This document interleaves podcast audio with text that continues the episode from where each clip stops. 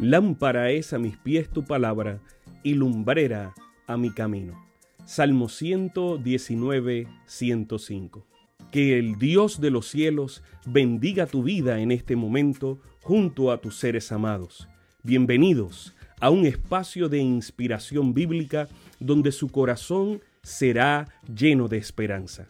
Como un regalo de la Iglesia Adventista del Séptimo Día de King, Texas, compartimos la lectura devocional para adultos correspondiente a este bendecido día.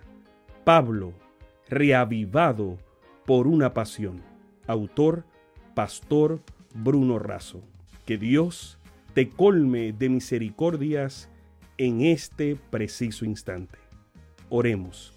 Amante Padre, que en este momento tu palabra trascienda al corazón de quien la escucha, sea sembrada y dé fruto para la vida eterna.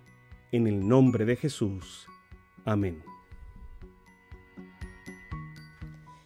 Muy buenos días, príncipes y princesas del Eterno.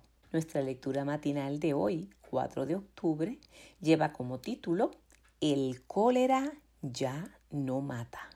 Y su texto clave lo encontramos en el libro de Primera de Timoteo, capítulo 1, verso 1, y lee como sigue. Pablo, apóstol de Jesucristo, por mandato de Dios, nuestro Salvador, y del Señor Jesucristo, nuestra esperanza, a Timoteo, verdadero Hijo en la fe. Gracia, misericordia y paz de Dios, nuestro Padre, y de Cristo Jesús, nuestro Señor.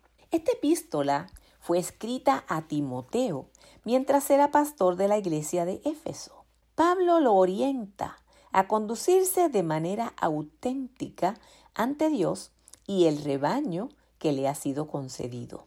El experimentado apóstol dice al joven pastor que tiene la solemne comisión de defender y predicar la palabra. En el capítulo 1, Pablo le pide llamar la atención a ciertas personas que estaban enseñando una doctrina diferente de la verdadera, siguiendo fábulas, mitos e invenciones, pues éstas apenas entretienen a las personas y pervierten la verdad solemne de la palabra de Dios. La ley moral es totalmente válida y no debe ser separada del Evangelio pues se complementan en el plan de Dios. Pablo evalúa su propia vida y admite que si no fuera por la gracia de Dios, estaría perdido, pues él es el principal de los pecadores. ¿Qué alternativas le queda? Entonces, sino dar gloria y honra a Dios por su inmenso amor. Por eso, el apóstol recuerda a Timoteo algunos deberes pastorales. Número uno, aceptar la revelación de Dios a través de los profetas. Número dos, liderar de acuerdo con los principios establecidos en la palabra de Dios. Y número tres, disciplinar con el propósito de restaurar a los que persisten en sus propias ideas personales, alejados de la sana doctrina. En el 1893, una epidemia de cólera se extendió por la ciudad de San Petersburg, en Rusia. Allí vivía un famoso músico, Tchaikovsky, quien haciendo caso omiso de las indicaciones de salud, seguía su propia opinión y bebía agua sin hervir.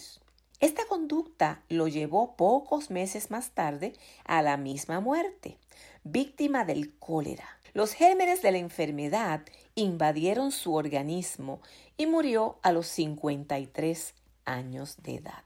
El cólera ya no mata, pero el pecado sí. No es seguro guiarse por nuestra, nuestro propio parecer u opiniones personales. Estas nos confunden y nos conducen a la muerte. Nuestra conducta debe guiarse no por nuestras opiniones o argumentos, sino por las enseñanzas de la palabra de Dios que vive y permanece para siempre. Es lo único seguro.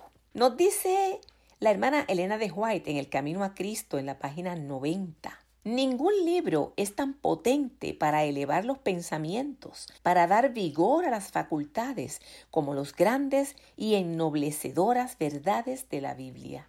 Si se estudiara la palabra de Dios como se debe, los hombres tendrían una grandeza de espíritu, una nobleza de carácter y una firmeza de propósito que raramente pueden verse en estos tiempos.